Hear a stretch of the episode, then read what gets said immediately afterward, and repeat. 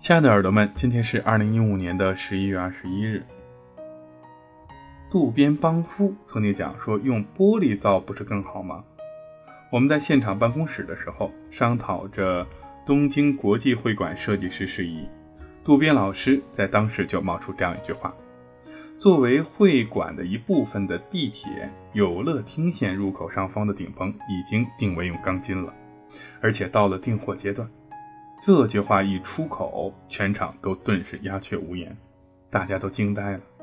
六个月之后，当阿兰·巴登他们这个团队战胜各种困难，看到了世界最长的玻璃制饼干顺利完成的时候，而且还成为了会馆象征的时候，真是让大家感慨万千。晚安，建筑师。